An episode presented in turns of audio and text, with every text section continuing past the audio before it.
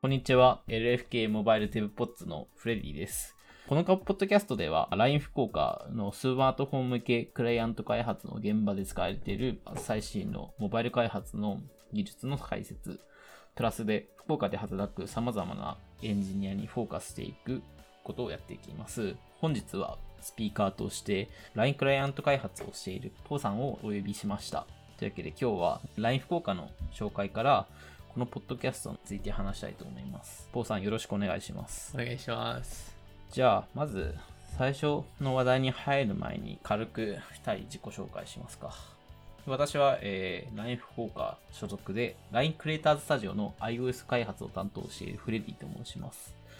もう入社はインターンの頃合わせると4年目で正社員は3年目になります。よろしくお願いします。じゃあ、ポーさん、よろしくお願いします。はい、えー私は、えー LINE クライアントチームの Android 開発を担当しているポーと言います。今は昨年11月あたりに入社して今はまあ新卒1年目として Android エンジニアとして働いています。後ほどまだ詳細話すと思いますのでよろしくお願いします。よろしくお願いします。そうか、もうポーさんは3ヶ月、4ヶ月になるのか。なるほど、もうあっという間ですね。あーでも実際は今は5ヶ月目ですね。なるほど。えっと、11月から始めて11、12、1、2、3なので、今は3ヶ月、まあ3月のほぼ終わりなのよ、今は。なので今は5ヶ月ですね。なるほど。今は5ヶ月目ですね。あまた、その詳細については後で説明します。で、このポッドキャストは、メインとしては、モバイル開発の技術紹介とかについてが半分で、もう半分は、まあ、LINE 福岡についてや、福岡で働くエンジニアにフォーカスするのがメインになってます。さて、このタイトルにもある LFK っていう単語は LINE 福岡の略称です。社内では LINE 福岡の愛称としてみんな LFK を言ってるんですけど、この名前を取りました。どうですか？その LFK っていう、え単語をこのラジオにのタイトルに含めてみて、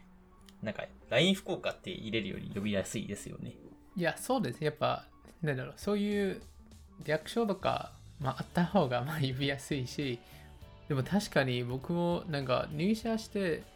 LFK っていう呼び方、まあ、割とみんな、周りがみんな普通に使っているので、別に違和感は感じなかったんですけど、よく考えたら確かに、えー日本の拠点の中で、まあ、グローバルでもそうだけど、LINE の拠点の名前、略称持っているのは LFK だけかなとは思ってますね。そうですね。他のところは LINE 台湾とか LINE ベトナムとか言いますけど、うちは LFK ってよく他の拠点からも呼ばれたりしますね。その LFK について創業歴史とかちょっと振り返ってみましょう。LINE 福岡の創業は2013年です。今もう8年ぐらい創業から経ってるんですが、2020年時点では1000人以上の従業員数を持っています。で、その中で開発っていうのが約80名程度で、で、まあさらにと内訳を言うと、日本人がちょっと半分より少ないくらいです。で、海外出身の人が割と多め。僕のチームもほぼほぼ海外の人が多くて、メインは英語で、まあちょっと日本語を使うみたいな感じなんですけど、ポーさんのところはどうですかね？てか、ポーさん自身も台湾出身で、はい、そうですね。一応僕は、えー台湾出身です。僕のチームは、まあ、さっきも言いました、まあ、開発全体的には日本人が半分より少ないぐらいとは言ったんですけど、まあ実際は僕のチームもまあ、ちょっと日本人は半分より少ないぐらいかなと思う。半分よりちょっと少ないぐらいですけど、まあ、雰囲気的にはまあ半々ぐらいですかね。で、実際にチーム内のミーティングでは、まあ主にあのみんなで話す場合は英語を使って、まあ、さりさっきもフリーさんと同じように、まあ、英語で使ってるんですけど、まあ、例えばあのプロジェクトメンバーで話し合いをするときは、まあ、お互いの、まあ、使える言語に合わせて、まあ、日本語をしたり、まあ、英語を使ったりはしてますね。もし、日英とかで、例えばデザイナーさんと話すときとプランナーさんと話すときもあるし、その相手がに英語、日本語、どちらも理解できるというわけでもないので、まあそういうときには通訳の方を通じて仕事をしたりしますね。いやー、ちょっとお世話になってますね。うんめっちゃ忘れたんですね。うちの会社、そう、通訳が、えーと、いるから、そこの、その、コミュニケーションの底っていうのは、かなり少なくなってますね。そうですね、まあ、たまに韓国の店の、まあ、会社とかにも交流があるので、韓日かな？の通訳をそういう頼るしかないですね。うんうんうんそうですね。通訳さんのことに関しては LINE ブログで記事が出てるので、えー URL をポッドキャストの、えー説明か書いておくので、皆さんぜひ見てみてください。はい。それでは、日本にちょっとフォーカスして話をするとですね、I ターンとか U ターンとか、いわゆるそういうターンで入ってきた人、もともと九州出身で、そのままここに就職したり。ポーさんの確かチームにも I ターンの方いらっしゃいますよね。はい。そうですね、割と最近入社された方で、まあ、東京から I ターンですかね、えー、ナイフコアに入社されたんですね。その方についてもブログの記事があるので、皆さんぜひ、えーと見てもらえば嬉しいです。で、よくあの、弊社が行っている LINE デベロッパーミートアップも実は福岡が発祥です。これは初耳ですね。意外と知られてないんですけど、そこから福岡がやって、台湾、東京、京都でもやるようになりました。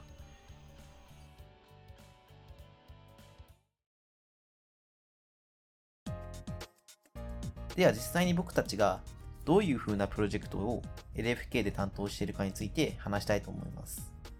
まず、ポーさん。ポーさんは確か LINE クライアントの開発の担当でしたよね？はい、そうですね。LINE クライアントのあの開発やってるって言うんですけど、まあ、LINE クライアントも結構でかいアプリなので、実際は、えー僕たちのチームは LINE クライアントの中での主に、まあ、僕のチームは Android の、えーこの Wallet タップ関連の開発をえーやっています。他にもなんか LINE スタンプを買う画面とか、トーク画面の機能、例えばキーボードとかを作ってますよね。そうですね。そこは、えー主に LINE ショップと呼ばれるスティッカーとか、まあ、えーの絵文字とかに関連する開発は、えーそちらのチームでやっていますね。次に私フレディが担当している LINE クリエイターズスタジオについて説明します。私は LINE クリエイターズスタジオと呼ばれるアプリの iOS の開発の担当をしています。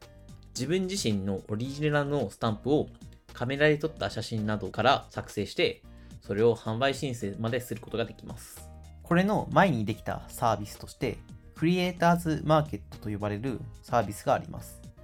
このサービスは、Web から自分の作ったスタンプの画像を販売申請したり、販売したパッケージの売り上げの管理などもすることができます。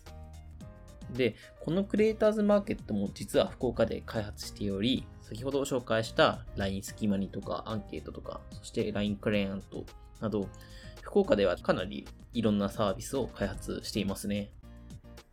ああ、そう、そうですね。正直僕も、まあ、は入ったばかなのでそんなに詳しくないですけど、こう見ると結構いろんな、まあ、いろんなジャンルのサービスを開発してますね。個人的には東京の LINE と福岡の LINE 関係なくどちらもメインになるようなプロジェクトをたくさんやっているっていうことが皆さんに知ってほしいことですね。他にも LINE スマートシティと呼ばれる LINE 福岡と市が連携して LINE を利用した様々な取り組みなども行っています。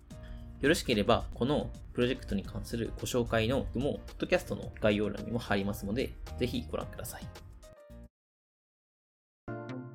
LINE クリエイタースタジオに所属している僕フレディと LINE クライアントに所属しているポーさんで LINE 福岡に入った経緯も踏まえて自己紹介をしてみます。僕の自己紹介をすると、まず僕はあの地元の九州工業大学を卒業して、えーその後この会社に入りました。この会社に入る前は LINE 福岡でやっていたデベロッパーミートアップによく参加していました。で、4年ぐらい参加してたんですが、その中で、えー会社の文化とかいろいろ触れ合って、この会社に入ってみたいなと思い、インターンから入社して、そのまま正社員として入社することになりました。実は生まれも、えー育ちも、そして就職も福岡なんですが、まあ、その福岡で過ごして、その学生としていろいろ勉強していく中で、LINE 福岡にもいろんな面で関わってきたというかですね、まあ、それで、なんか地元にあったからこそいろいろ知れて好きになって、で、最終的に入社したっていう感じですね。なるほど。はい、えーでは、軽く自己紹介させていただきます。とそうですね、僕はもともとシドニー工科大学、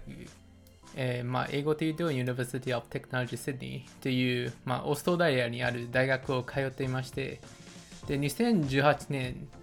ちょっとあのオーストラリア外務省のプログラムによって、まあ、熊本大学に1年間交換留学することになりました。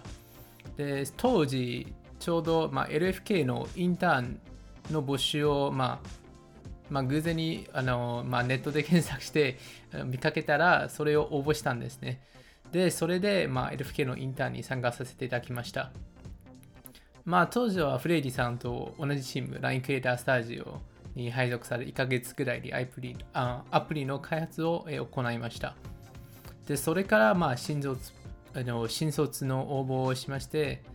で、2020年の10月に入社することが決定しました。そうですね。で、それからまあ11月に、まあ、昨年の11月に、えー日本に戻りましたという感じですね。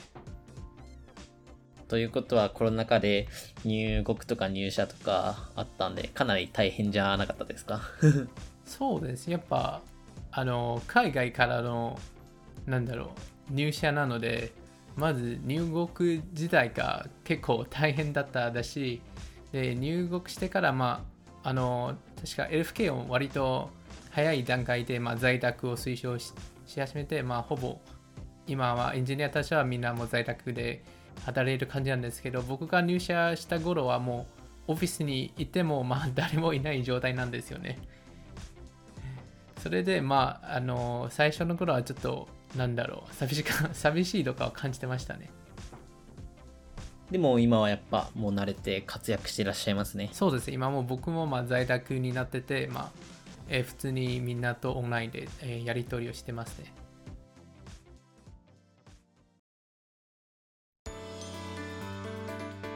では次になぜ私たちはこのポッドキャストを開設したのか、そしてこのポッドキャストを通じてどういうことを皆様に伝えたいかについて話したいと思います。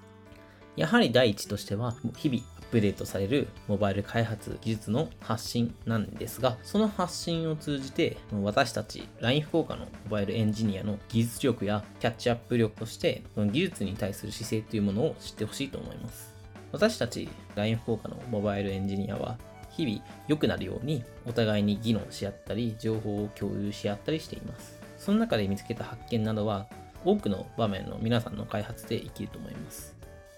なので、その、えー培われた技術を社内だけでなく社外に発信して、私たちのことをよく知ってもらいながら、皆さんにもぜひ新しいモバイル技術を知ってほしいなと考えています。それで言うと、私たちはこのモバイルデブポッツでは、技術に関することだけではなく、福岡に住むエンジニアについてもうちょっとフォーカスしていきたいなとも思っています。例えば、先ほども言った通り、LINE 福岡には様々なエンジニアがいます。海外から来たエンジニア、I ターン、U ターンで入社したエンジニアなどです。そのエンジニアのことを、このポッドキャストを通じて皆さんに知ってもらう。そして、皆さんがもし I ターン、U ターンなどで、地方、まあ福岡でもいいんですが、まあ地方に興味がある方、またまた僕自分に合っているのだろうかというところを模索している方々にこの DevPods、LFK モバイル DevPods の福岡のエンジニアにフォーカスしたエピソードができればなと思っています。ぜひこの DevPods を参考に皆さんいろいろな情報を収集してみてください。で、実はなんですが、このポッドキャスト、実は日本語だけではなく、英語版のエピソードも用意しています。内容は異なる点は多いですが、それでもやっぱり海外出身のエンジニアもアウトプットとしてこの LFK モバイルデブポッツを利用して様々な技術力の高いトークを行いますので、ぜひ聞いてみてください。多分ですが、第1回のエピソードは同じような、えー内容のエピソードになると思います。さて、やっぱ、この第1回が英語版だとどうなるかちょっと気になりますね。ポーさんも多分まだ聞いてないと思うし、僕も聞いてないんですけど、そうですね。僕たちもこの時点でまだ英語版聞いてないので、楽しみにしてますね。ありがとうございます。なんで、次回以降のエピソードは、まずは、最近の iOS、Android のモバイル技術について何かしらフォーカスしていければなって思っています。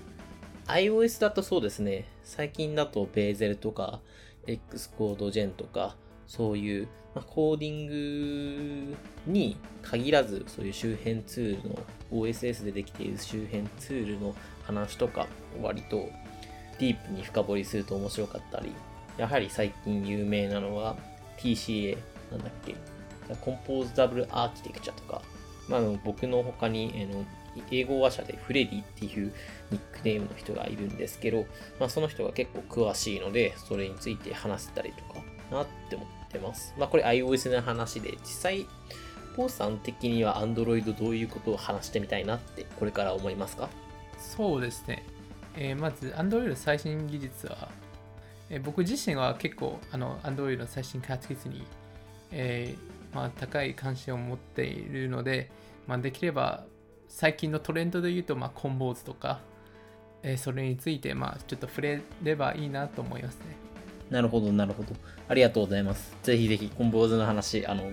皆さんもご期待ください。僕もちょっと楽しみにしています。ちょっと Swift UI とコンポーズの違いとか、ぱ iOS エンジニアとしての目線でも気になるところはあるので、はい。